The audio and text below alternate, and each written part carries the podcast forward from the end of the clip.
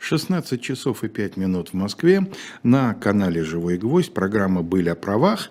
В студии Алексей Кузнецов и э, видеорежиссер Константин Рольнов. Калуя Хельгов, главный наш спикер, сегодня э, на некотором удалении от нас. Но мы будем надеяться, что нам э, технические всякие заковыки не помешают, тем не менее, нашему общению. Сегодня мы, как и все предыдущие месяцы, говорим о тех новостях, хотя некоторые новости довольно старые, но тем не менее, все равно они в какой-то степени новости, о тех новостях, которые на законодательном и около правовом фронте нас э, подстерегают. И э, поскольку э, уже началась календарная зима, а характер этих нововведений в основном вполне зимний, да, мы, так сказать, решили в названии это каким-то образом выразить. И вот будем сегодня говорить о том, какую, собственно, погоду нам предстоит переживать в ближайшее время. С чего начнем, Калай?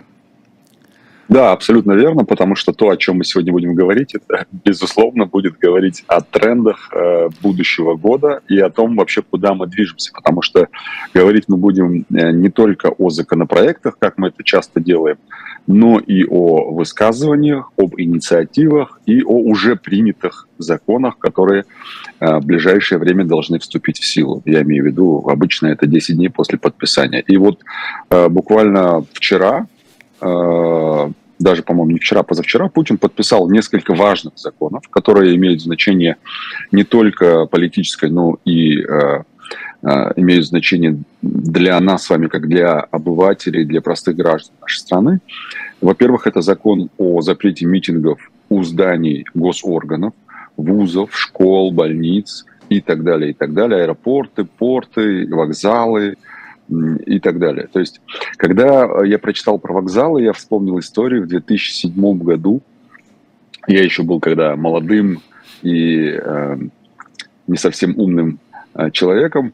Я, э, мы проводили один э, митинг в Ингушетии, проводили митинг, связанный с э, похищениями людей, то есть в Ингушетии был очень тяжелый период с точки зрения там, э, такого беспредела со стороны силовиков, и мы проводили митинг как раз вокзала, такой митинг был, ну, его трудно было назвать митингом, потому что нас, каждого из нас просто хватали электрошокером, там, сажали в автобус, но тем не менее, это была очень показательная история. И я вспомнил эту историю как раз, когда сказали про вокзал, потому что обычно э, митинги проводят где? На площади. Площади это обычно вот э, как раз рядом с э, такими местами, как вокзалы, аэропорты, вузы, э, другие участки. И здесь самое интересное, что а, этот закон, он дает право регионам дополнительно вводить собственные запреты мест митингов, проведения митингов. То есть он устанавливает на федеральном уровне некий минимум ограничений, да, хотя его сложно, судя по тому списку, который вы сейчас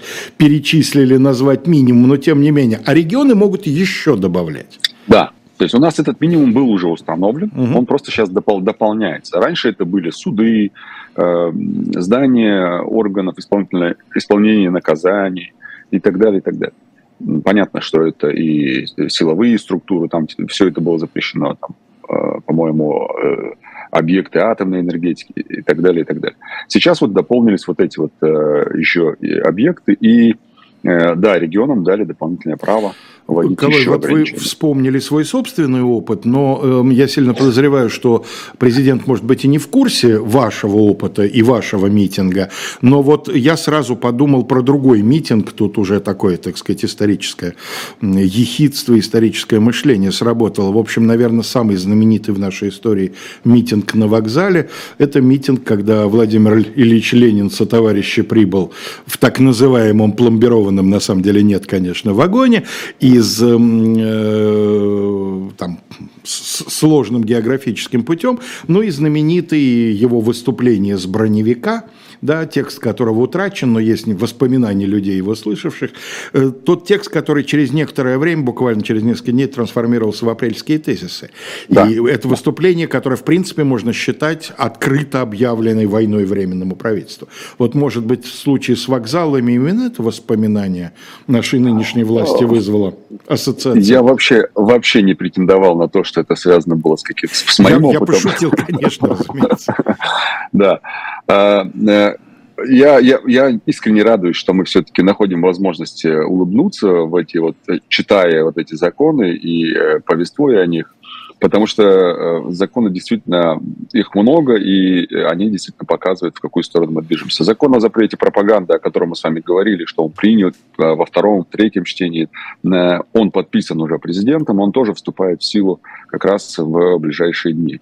Имеется в виду а, пропаганда однополых отношений? Да, да, да, да, да. Это будет касаться фильмов, книг, рекламных роликов и так далее. Кстати, одно из издательств, сейчас не буду говорить, даже не помню, просто даже не, не, не потому, что в целях рекламы, а просто не помню, они запустили нейросеть, которая а, будет искать в их выпускаемых ими книгах э, искать вот эту самую пропаганду ЛГБТ. Это будет интересно посмотреть, что там нейросеть найдет. Да, вообще самоцензура, как показывает советский опыт, самоцензура не менее интересная вещь, чем цензура. Вот mm-hmm. что сейчас да, люди да, начнут сами она... у себя выискивать? Ну, иногда самоцензура, она настолько бывает самоцензурой, что цензура не требуется вообще. Да, конечно, конечно. А, а, еще один интересный, ну, уже закон, наверное, к кому, к которому мы привыкли с 2014 года, когда а, была заморожена накопительная часть нашей с вами пенсии, угу. Она Э, это, эта заморозка продлили, э, продлена до 2025 года. Тоже об этом подписан соответствующий указ, потому что это требует подписания соответствующего не указа, а закона. Поясните, пожалуйста, что означает замороженная накопительная часть пенсии? На практике как это выглядит? Ну, это выглядит так, что та пенсия, которая нам э, полагается, она, мы ее не можем э, использовать э, в текущий момент времени до указанного периода. То есть она вроде бы формально продолжает числиться за нами, да, у нас эти деньги есть, да. но как в том анекдоте, просто они пока не у нас. Да? Они у нас есть, но у нас их нет. Да, ну вот да, так. мы не можем ими воспользоваться. Да. Угу. Совершенно И, как вы знаете, закон об установке МРОД принят тоже, э, подписан. То есть э, там МРОД, по-моему, 16 200 рублей сейчас угу. устанавливается, если не ошибаюсь. Ну, там, может быть, с копейками какими-то, но я не думаю, что там э, имеет существенное значение. Но, в общем, 16 200 рублей – это МРОД, который э, подписал э, Путин сейчас вот с 23 года. И, как вы знаете, закон о федеральном бюджете, просто не могу о нем не упомянуть, потому что это, ну, как бы касается нас всех, но при этом нас не касается. Но тем не менее. Что у нас привязано к МРОТу на сегодняшний момент? Вот эти изменения, повышения, просто а, незначительное. У нас коснется? привязаны социальные, социальные выплаты, угу. всяческие разные. Угу. У нас привязаны а, административные наказания угу. в некоторых, в некоторых угу. случаях. У нас привязаны, эм, ну, в основном, конечно, это, это касается а, категории социальной помощи да, от государства. Угу. Это вот основная часть, когда а, мы э, смотрим на МРОТ. Ну и, естественно, э, насколько я знаю, в новой версии, в новом проекте э, Кодекса об административных правонарушениях там хотят уйти от э, привязки к МРОТу в виде наказания.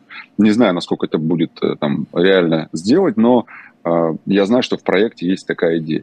Но в основном это, конечно, когда мы говорим, например, о выплатах. Помните, когда был ковид или когда многодетным да, да, я понимаю. Ну, социальные выплаты. Да, вот тогда, там, да, да. Вот тогда привязываются больше к э, МРОТу. О чем я хотел особенно сегодня поговорить, это о а, встрече Путина и Совета по правам человека. Там не было принято никаких законов, но там были озвучены очень важные, на мой взгляд, вещи, которые, кстати говоря, уже сегодня, вот буквально перед нашим эфиром, а, было принято решение МВД, исходя как раз из э, результатов заседания э, Совета по правам человека и э, Путина. Во-первых, э, там было сказано очень много разного, да, но я вот э, скажу то, что относится к нам с вами, как э, там коснется наших прав, коснется повседневной жизни и так далее.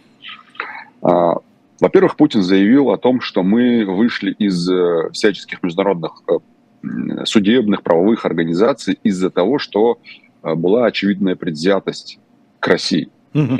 А, и мы были как бы вынуждены отказаться от сотрудничества с этими организациями. Я думаю, что если бы мы даже не отказались, просто мы, скажем, раньше встали и тапочки надели, потому что нас бы все равно оттуда попросили бы. Угу. Это второе.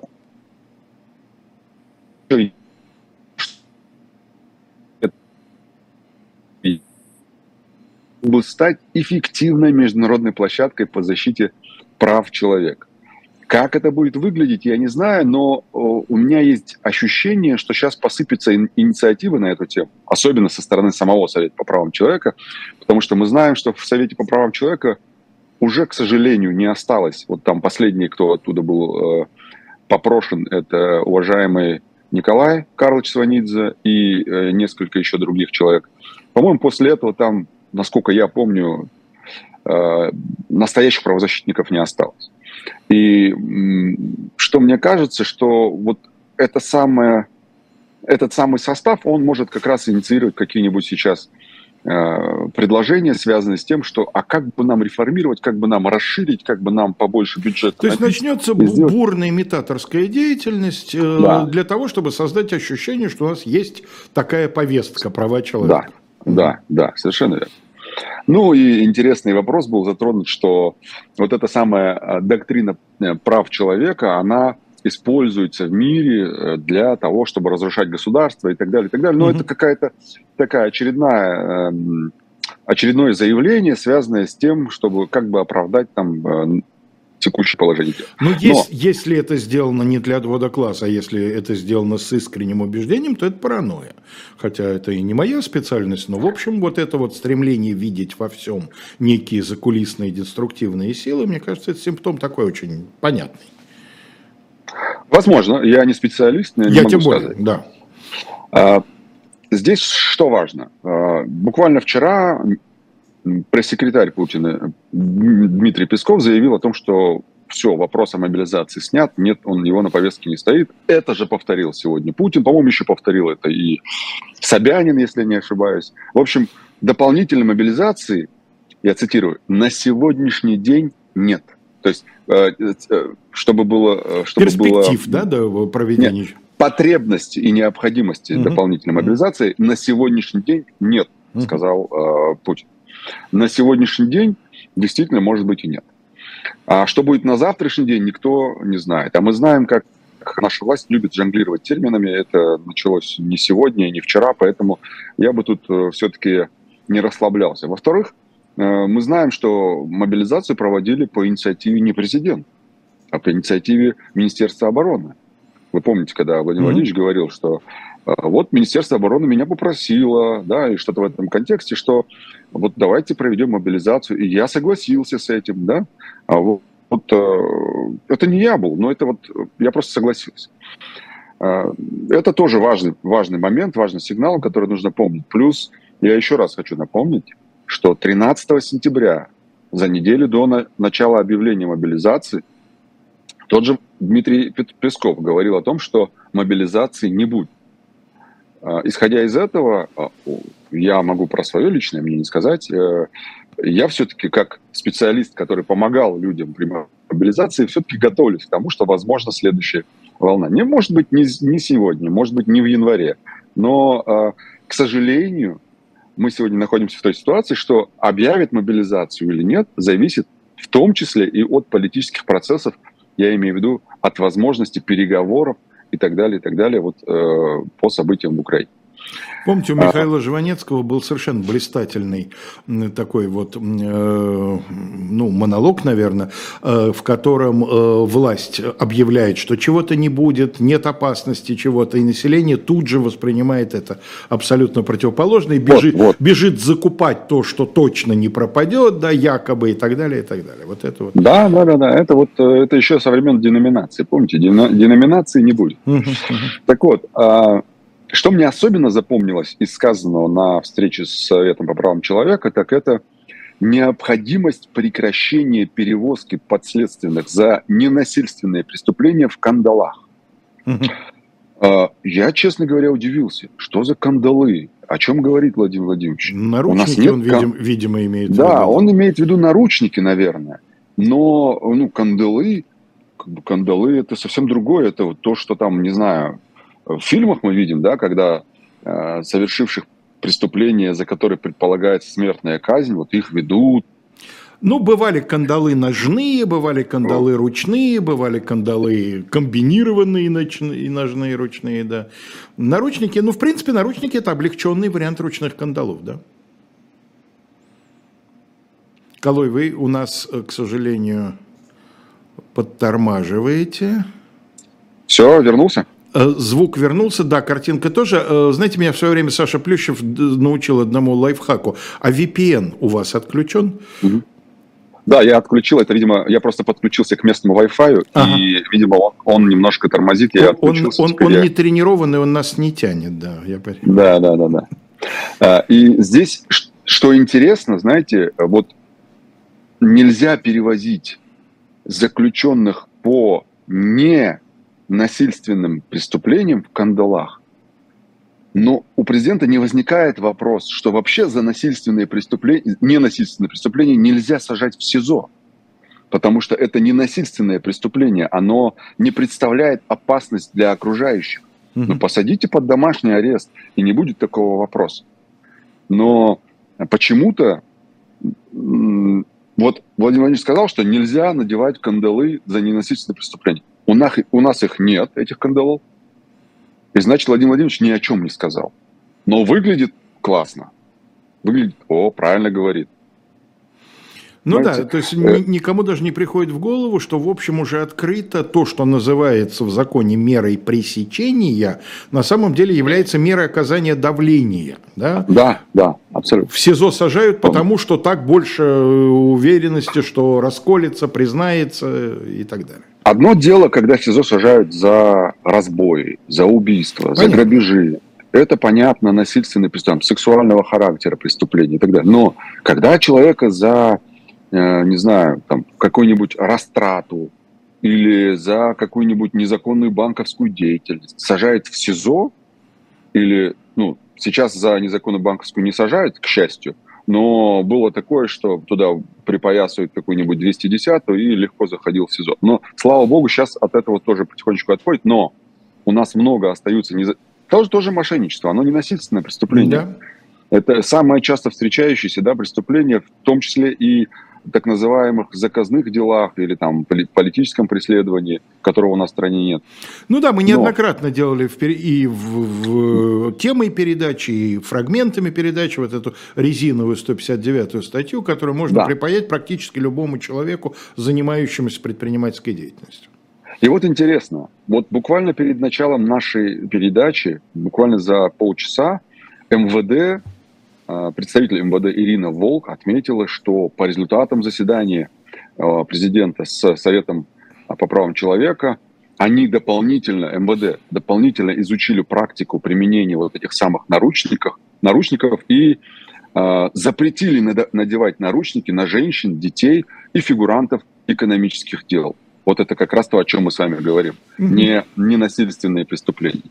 То есть для того, чтобы вот это указание дать, нужно было президенту Владимиру Владимировичу а, встретиться с Советом по правам человека и сказать, нельзя этого делать.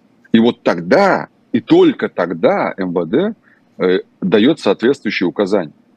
Но это же... А на женщин ну, всех, независимо от характера совершенных преступлений, нельзя? Как я понимаю, да, потому что не было никаких э, разграничений, по крайней мере, в заявлении э, представителя ведомства Ирины Волк не было никаких э, разграничений, связанных с тем, интересно, что именно. Интересно, где ночевала логика. Я никоим образом не хочу обидеть прекрасный пол, но бывают отдельные женщины, которых без наручников перевозить достаточно опасно.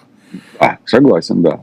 Да, и здесь я думаю, что, конечно же, э, если даже и не сверху, как указание, да, то снизу будет какой-то ответ, ребята, а можно вот таким вот надевать хотя бы? Да? Ну да, да, да. Помнится, еще когда я, еще когда Медведев был президентом, по-моему, в районе 9-10 года говорили о том, что нельзя кошмарить бизнес. Да, перестаньте нельзя, кошмарить бизнес, конечно. Да, э, нельзя содержать лиц в СИЗО э, по, по многие, там, многие годы из-за того, что якобы там волокита следствие ведется и так далее, и так далее. Представьте, сколько времени прошло, там 13-15 лет прошло, и вчера Путин говорит, что нельзя содержать людей бесконечно в СИЗО. Если они там, э, если следствие длится долго, надо менять э, меру пресечения. Колой, значительная часть вашей жизни прошла при президентстве Владимира Владимировича Путина. Сколько раз за это время вы слышали фразу «времени на раскачку не осталось»? Мне Ой, кажется, ну, 10-то точно, а на самом деле может быть и больше. Да, да, так что, э, очень много. И это, это, это, это, ну, это о чем говорит? Ну, на самом деле, я э, могу себе представить, как это выглядит в, в его там голове. Угу. Ну, типа, ну да, да, нельзя людей содержать. Э, ну-ка, давайте посмотрите-ка. А там же, он же не понимает, что он дал безграничную власть вот этим вот тем, кто решает этот вопрос. Они говорят, да-да, конечно, обязательно. А потом раз и э, делают то, что хотят. Потом говорят, да, Владимир Владимирович, вот такая проблема есть, а если вот озвучите, будет хорошо, прям это вот классно. О, да, давайте озвучим. Он же даже не помнит, сколько раз он это озвучил. Конечно, mm-hmm. ну это же вот так выглядит. Это не то, что там э, он не хочет этого делать. Он просто ну, уже не может, потому что там уже все настолько забетонировано, да, что ну, можно декларировать, но ничего там трескаться не будет совершенно. Ну и потом за это время те люди, которые писали ему предыдущую речь, они уже за хорошую работу повышены, они стали губернаторами где-нибудь, да, пришли новые, они не знают, что он уже это говорил, они, так сказать, написали ему по новой, когда пришла команда что-нибудь правозащитное нам изобразите, да? Да, и, и вот как раз из правозащитного мне понравилось на выступлении, э, это то, что Путин сказал, что необходимо прекращать уголовные дела на Донбассе, по политическим статьям, которые были заведены по украин... Э, при украинской власти. Но про политические дела в отношении политзаключенных в нашей стране Владимир Владимирович ничего не сказал. Ну, под экологию. Полагаю, же... потому что, полагаю, потому что в нашей стране таких дел нет. Нет, конечно. А вот мне да. технически интересно, а как он себе представляет э, прекращение дел, возбужденных, расследуемых украинской стороной? прекращения российской стороной? Смотрите, э, это возможно так, что если, например, э, то дело, по которому возбуждено э, то преступление, по которому возбуждено уголовное дело в рамках Украинского уголовного кодекса, если у нас в России есть такая же квалификация, то и человек находится, например, в местах лишения свободы, то возбуждается дело у нас такое же, и тут же оно прекращается. И все. И человека на этом основании выпускают из СИЗО. Это, ну, технически это, я думаю, не, не составляет больших проблем. Понятно. Э, процедурный вопрос.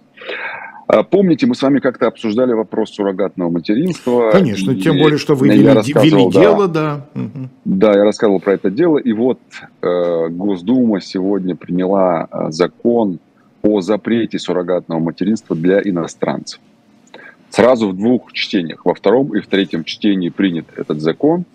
А, согласно закону, суррогатной матерью может быть только а, россиянка, и э, не будет этот закон распространяться на случай, когда э, в зарегистрированном браке состоят россиянин и иностранный гражданин. Угу. То есть они не имеют права э, иметь, э, точнее, э, на них не распространяется этот запрос. То есть если, условно говоря, э, мама будет суррогатной матерью, она иностранка, на нее этот запрет не распространяется. Угу. Но если, если в иных случаях, то э, это, это э, запрет на как раз получение. Но здесь на самом деле странный вопрос. Э, здесь основное направление это то, что вот иностранцы приезжают к нам в страну, э, сдают свой биоматериал, и российские суррогатные матери вынашивают этих детей, и иностранцы их забирают как своих. Вот в этом как бы запрет. А я не очень понимаю, то... при чем здесь вопросы гражданства? Какое потому что они считают, потому что законодатели считают, что это чуть ли не похищение детей, э, не про торговля детьми. То есть, угу. если ваш биоматериал подсажен к суррогатной матери, и она э, забеременела и выносила ребенка, э, естественно, она делает это за плату, естественно, и за ней там определенная там, обязанность ухаживать и так далее. Угу. Когда она рожает этого ребенка, он носит ДНК не этой матери, он носит ДНК как бы собственника или, скажем так, источника биоматериалов. Да? Вот он их носит ДНК. Соответственно, если даже провести экспертизу, он будет ребенком тех Э, людей. Ну да, потому что суррогатная, суррогатная мать, извините за такие, может, они могут показаться циничными, но ничего циничного в этом нет. Да?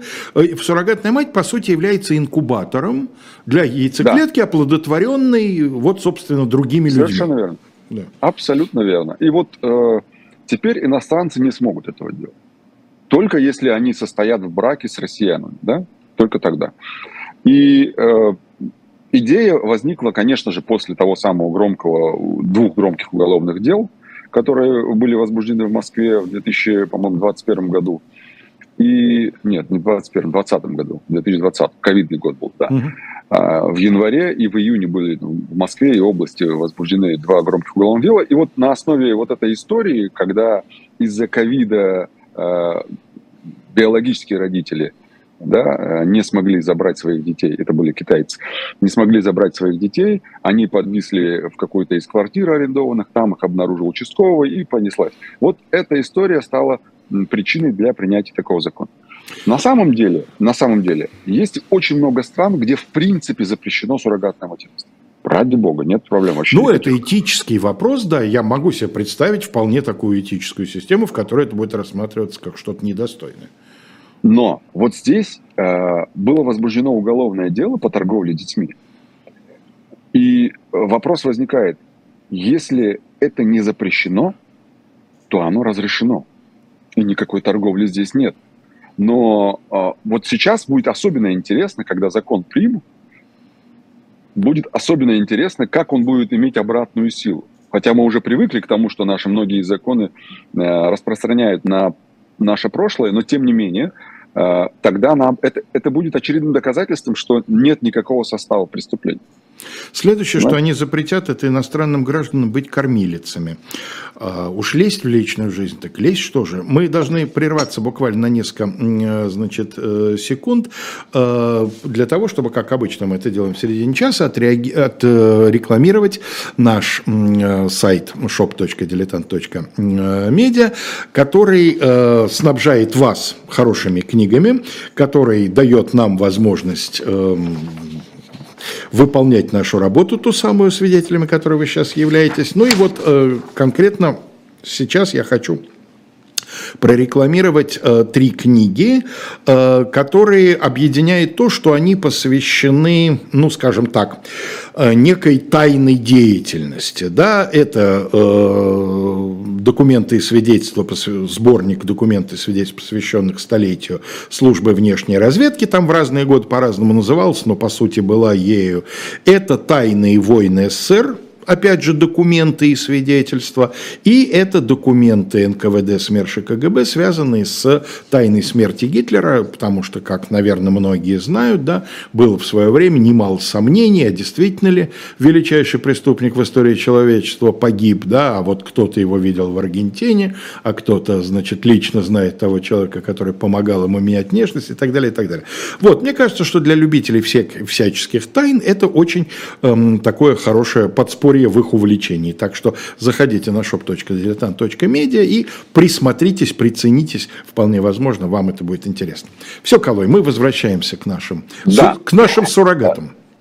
Э, к нашим суррогатам и э, очередной правовой суррогат, э, на мой взгляд, это уголовная статья 207 прим 3, это те самые фейки о вооруженных силах. Угу. И суррогатом его считает и Интерпол, потому что на этой неделе в МВД который сделал запрос о э, розыске человека, который подозревается в совершении этого преступления, Интерпол ответил нашему МВД, что он не будет вводить ограничения по передвижению в отношении таких лиц, потому что э, э, в странах участников Интерпола э, нет такого состава преступления ни у кого. Угу.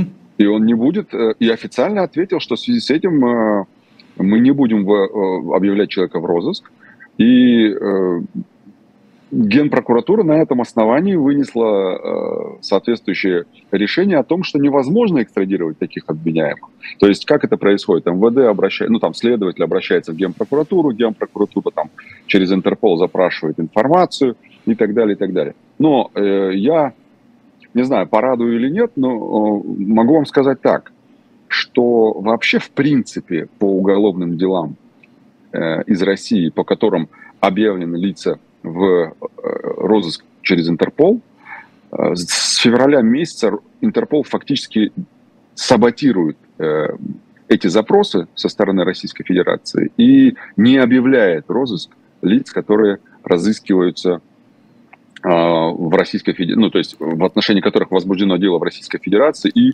разыскиваются через Интерпол. Не, Интерпол по, не по каким статьям, даже Практически по... не по каким. Даже mm-hmm. вот пример приведу вам.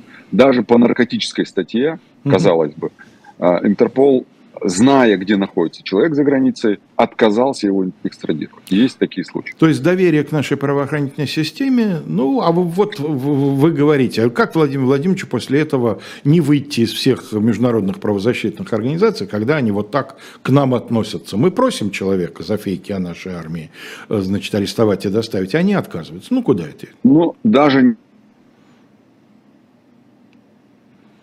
Колой? Вы разыскиваете. Да. Слышно, да, Алексей? Вот, вот опять вернулись, да, пропадали да. ненадолго. Ага.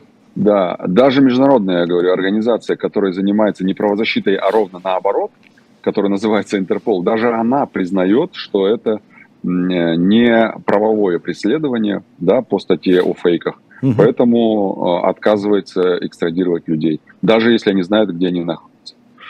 Еще э, одно изменение, оно такое процессуальное, но тем не менее Э, все мы знаем, что когда оглашают приговор, мы все встаем в зале суда и слушаем приговор от и до. Да, это может длиться несколько дней, например, как по делу братьев Магомедовых, да, которым дали, ну, на мой взгляд, кошмарные сроки за э, просто формальное притягивание туда там 210 статьи э, Организации преступного сообщества. Ее формально туда притянули, и на этом основании дали там 18-19 лет, на мой взгляд, просто какие-то, ну, ну, убийцам не дают столько, не то что там по ну, Далеко Поэтому... не всем убийцам дают столько, это правда, конечно. Да, и э, теперь проявил инициативу и предложил не оглашать приговор полностью. Э, мне кажется, вообще сам институт оглашения приговора от и до э, в наше время изжил себя, mm-hmm. потому что я, например, никогда не могу разобрать, что судья проговорил потому что это всегда бу-бу-бу-бу-бу, и ты ничего не понимаешь, и потом все равно перечитываешь весь приговор сам. Поэтому, э, на мой взгляд, эта инициатива более или менее здравая, потому что сам институт изжил себя, и э, если законопроект примут, то по всем уголовным делам суды смогут оглашать только вводную и резолютивную части приговора. При этом вводная а, часть описывает э, обвинения предъявленные. Да, ну она описывает, в чем обвиняются, uh-huh, кто и в чем обвиняется. Да? Но при этом Верховный суд говорит, что это не означает, что суд не должен написать весь приговор сразу. То есть нет такого, что вы огласили вводную часть, а потом резолютивную, а потом сказали, приговор будет готов через две недели. Нет, то есть он должен быть готов, но разрешается оглашать вот эти две части. Понятно. Э, и, э, конечно же, там э, есть срок увеличенный для обжалования, но это больше, наверное, для коллег моих. Тем не менее, озвучу, что если у нас был до сих пор срок обжалования 10 суток, то сейчас это 15 суток. Ну, я помню, скажу... что когда мы об этого, этого вопроса касались не так давно, да, две или три недели назад, вы говорили, что на практике он уже давно такой да, что на самом деле суды просто очень часто не успевают и предоставить документы. Это по гражданским делам, это по гражданским делам. По уголовным делам а, по приговоры все еще читают, и, угу. ну, да, читают, и, и не бывает такого, что ты тебе огласили приговор и не дали его сразу. Да? Uh-huh, То есть, uh-huh. ну, там, что типа там приходите через 10 дней там, и так далее. Такого не бывает, потому что это э, касается непосредственно судьбы человека, его местонахождения, его ограничений прав и так далее. И сразу скажу, что такой порядок э, оглашения приговора у нас уже по некоторым делам действует. То есть по экономическим статьям так действует, по э, террористическим статьям действует. По-моему, по части экстремистских дел тоже такой порядок действует. Поэтому это не новая история, но, видимо, вот опробовали на таких статьях и э, решили на все статьи распространить, я имею в виду на все приговоры.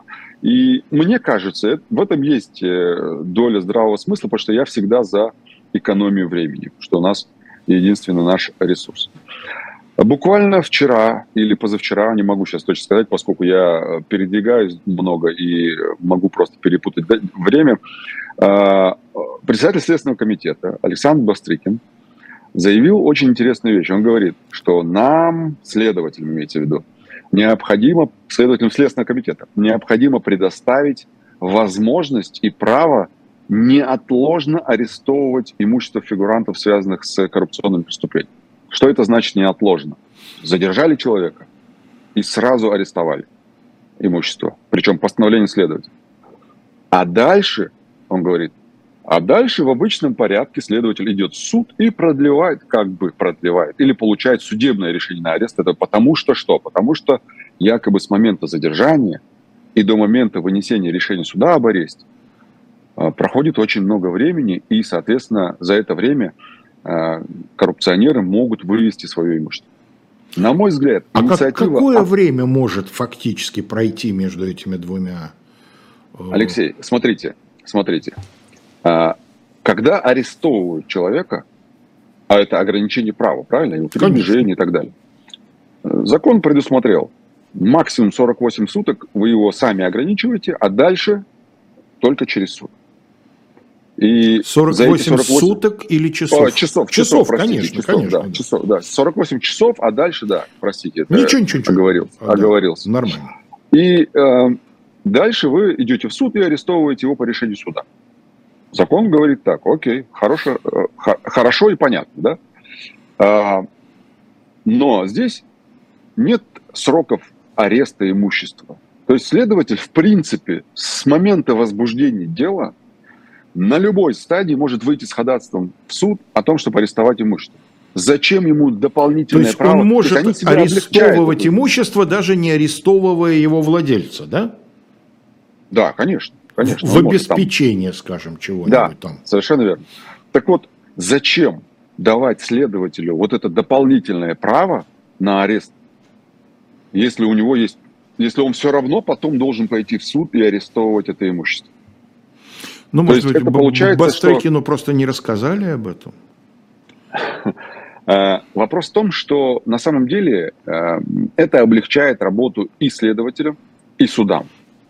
Чем? Объясняю. Процессуально очень хорошо. Следователь быстренько накладывает арест. Да? Он сам своим постановлением выносит э, постановление о аресте имущества, отправляет в банк или там в Росреестр, куда угодно, где, смотря что арестовывают. И дальше он спокойно там через месяц, через неделю, через полгода идет в суд и говорит, а, да, вот мы тут арестовали, вот идите, пожалуйста, арестуйте, э, вынести уже судебное решение об аресте. Так давайте людей будем тогда арестовывать по решению следователя. Чего уж там. Ну, то есть это какая-то, ну, мы даже сейчас, когда это делается через суд, суды с закрытыми глазами расписываются просто под э, этим определением об аресте. Или постановление Помните, у нас была когда соответствующая передача, я вас спрашивал, знаете ли вы случаи, когда суд отказал бы в ходатайстве следствия об аресте.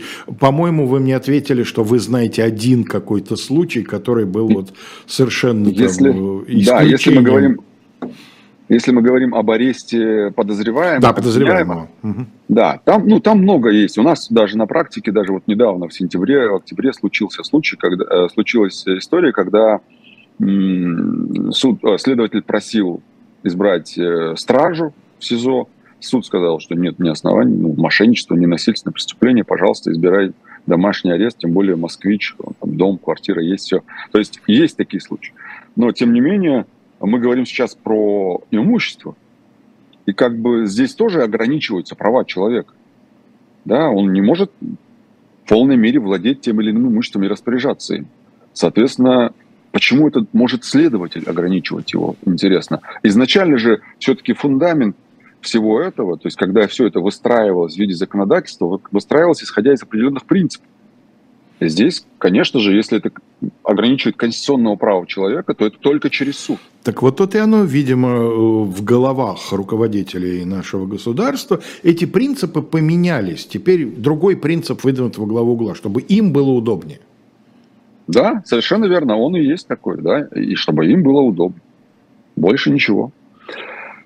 Эм, Недавно Мишустин подписал э, распоряжение о том, что госорганы и органы местного самоуправления должны иметь официальные страницы в двух соцсетях российских.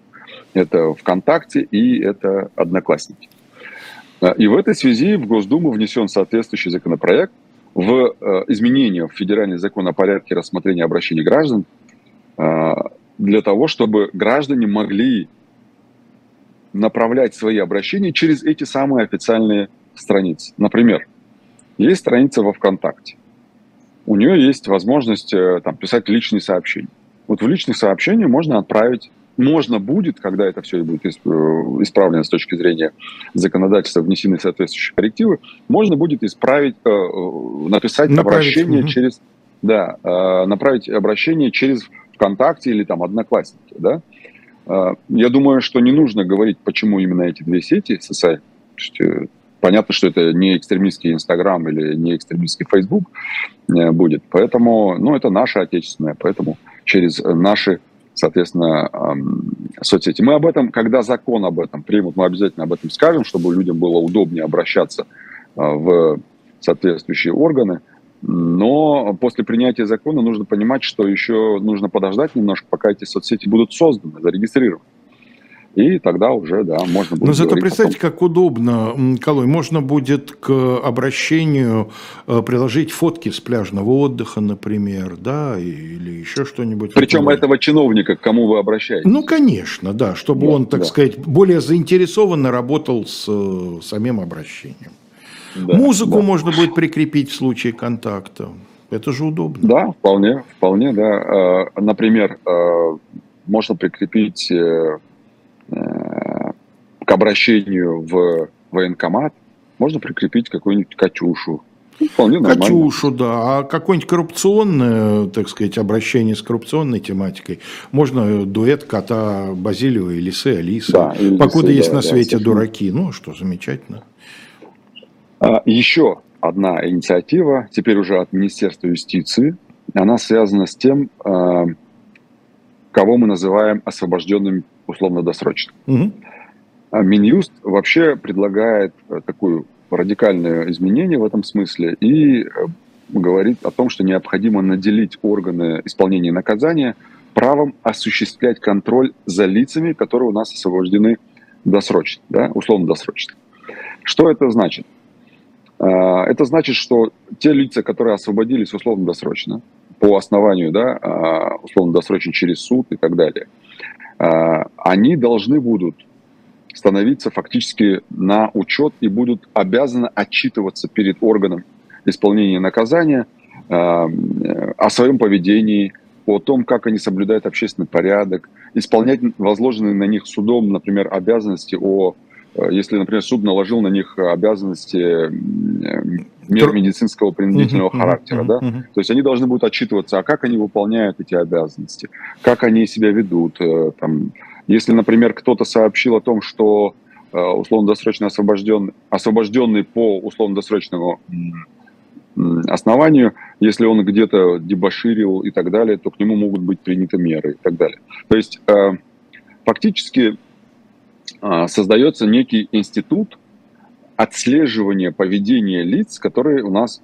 освобождены по основанию Но это предполагается, видимо, э, значит, позаимствован э, опыт США в первую очередь. У них есть подобная служба, вот эти вот parole officers, которые на самом деле обладают довольно большими полномочиями, насколько я могу судить. Да, да, да, но здесь вопрос в другом. Здесь вопрос в том, что э, одно дело, когда есть э, контроль за вышедшими УДО, и при этом есть, соответственно, эм, эффективная социальная адаптация. Да? Это то, о чем мы говорим с вами много раз. То есть это программа помощи таким людям, социальная адаптация, психологическая помощь, помощь в трудоустройстве и прочее, прочее, да, прочее. Да, здесь э, на самом деле инициатива Минюста выглядит больше не столько как некая социальная мера контроля, а столько, например, в 79-й статье Уголовного кодекса говорится, что контроль за поведением лиц, освобожденного условно-досрочно, осуществляется, цитирую, уполномоченным на то специализированным государственным органом. Угу. Что это значит? Никто не знает, что это значит. Что это за орган? Что это за специализированный? Нигде в законодательстве больше не указывается, какой конкретно специализированный государственный орган уполномочен контролировать освобожденных по УДО лиц. И здесь просто Минюс говорит, это органы ФСИН. А если там речь идет о, о военных, то это органы, точнее не органы, а э, военные части. Да? То есть, по сути своей просто устраняется вот это вот пробел непонятки, где не, ну, то есть люди, даже когда ты в суд идешь и начинаешь э, доказывать, что человек не нарушал э, поведение, то есть не нарушал правил УДО и так далее, непонятно, какой из органов должен был осуществлять вот этот самый контроль.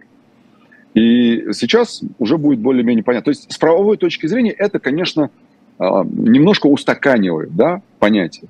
Но вот с точки зрения социализации пока непонятно. Да, есть другая инициатива Минюста, а, такой тоже западный институт пробации, так называемый, угу. да, он тоже, э, есть такая инициатива Минюста, но пока это вот э, выглядит очень сыро.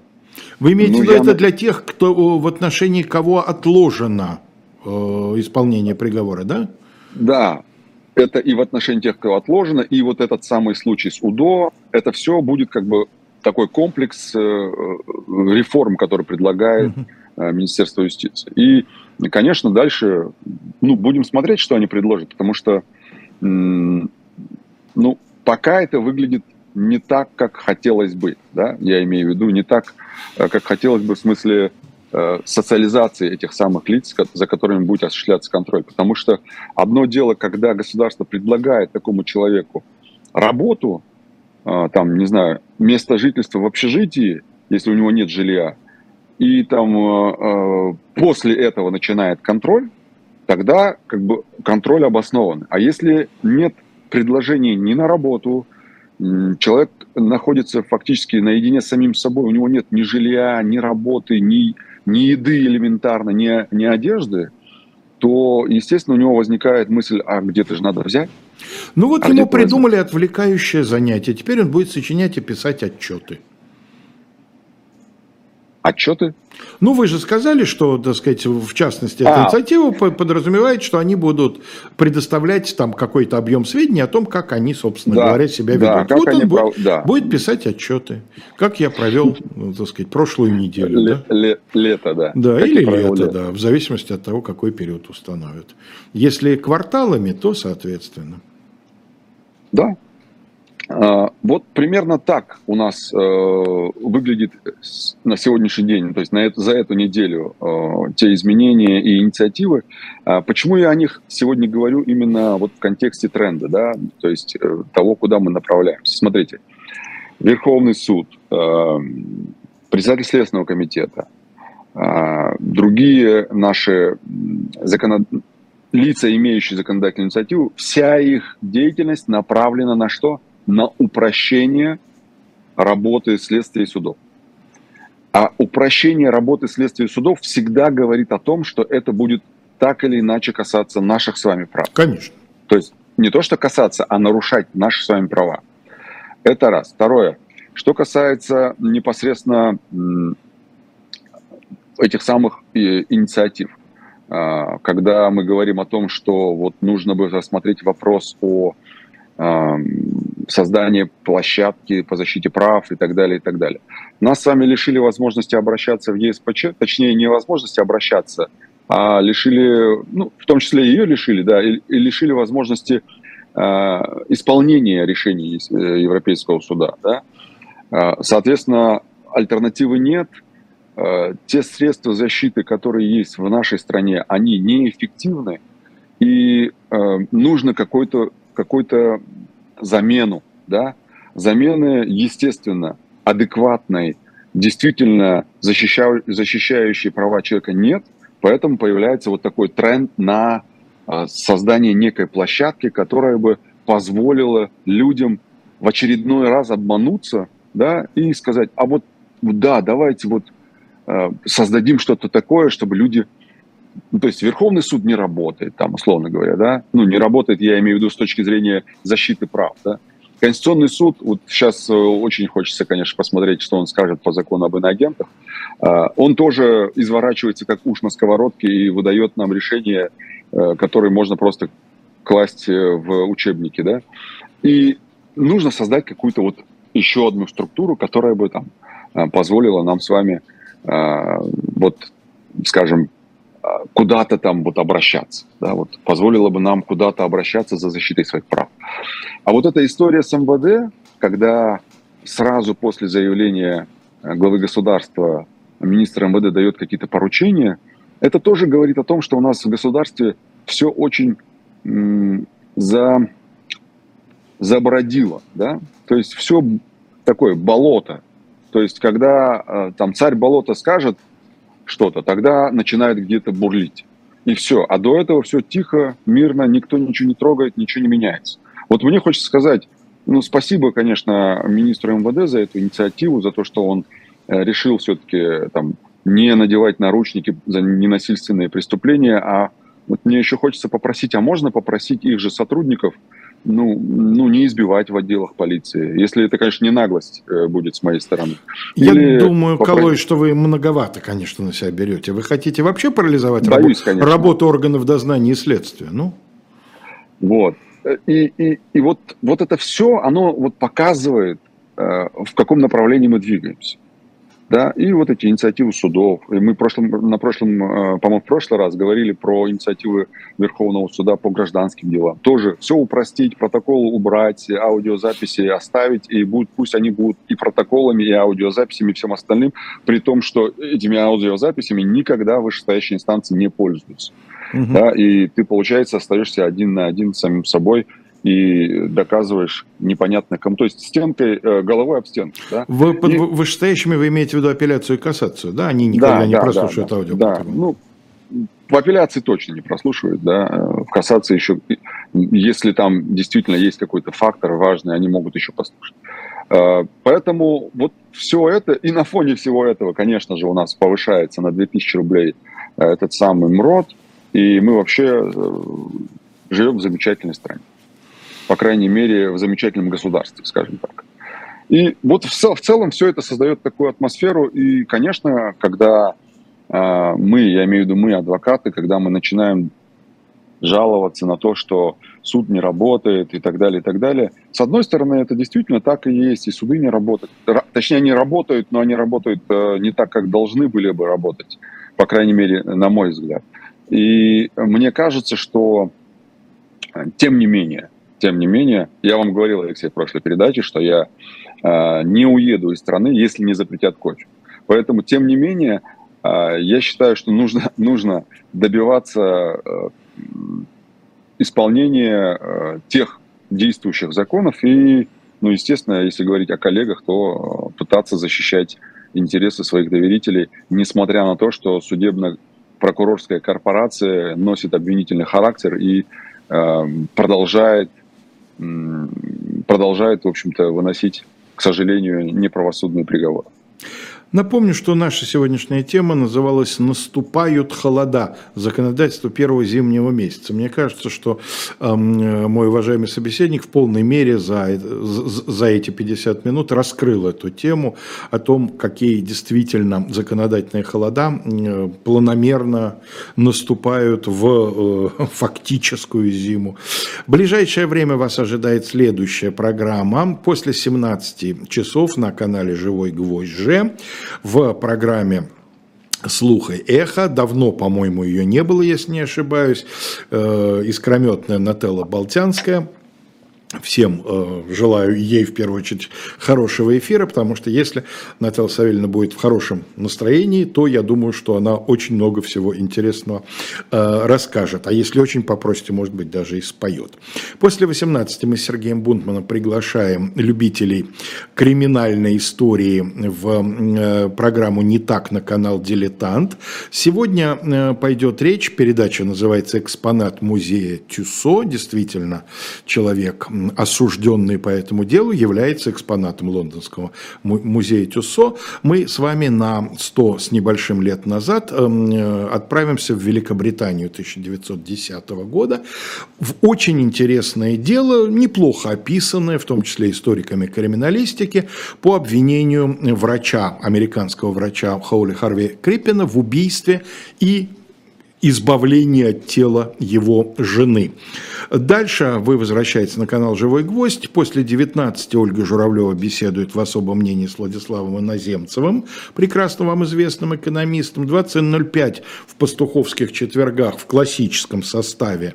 Э, значит, помните, как тройка играет там в полном составе, команда того-то играет в полном составе. Владимир Пастухов, научный сотрудник University College of London, и Алексей Венедиктов, которого наши власти считают иноагентом, беседуют эм, об актуальных вопросах.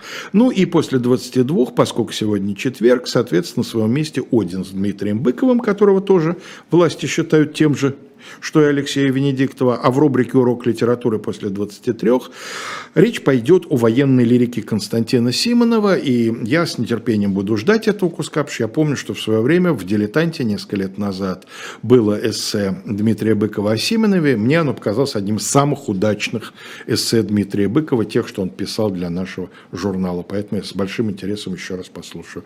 Всего всем самого доброго, и я не очень прощаюсь, потому что, надеюсь, большинство из вас придет слушать не так Могу после сказать, 18. Алексей, что очень, да. очень интересное дело, читал о нем, поэтому всем рекомендую послушать. Вот, Калой Салимович тоже рекомендует послушать о деле Крипина. Приходите через час.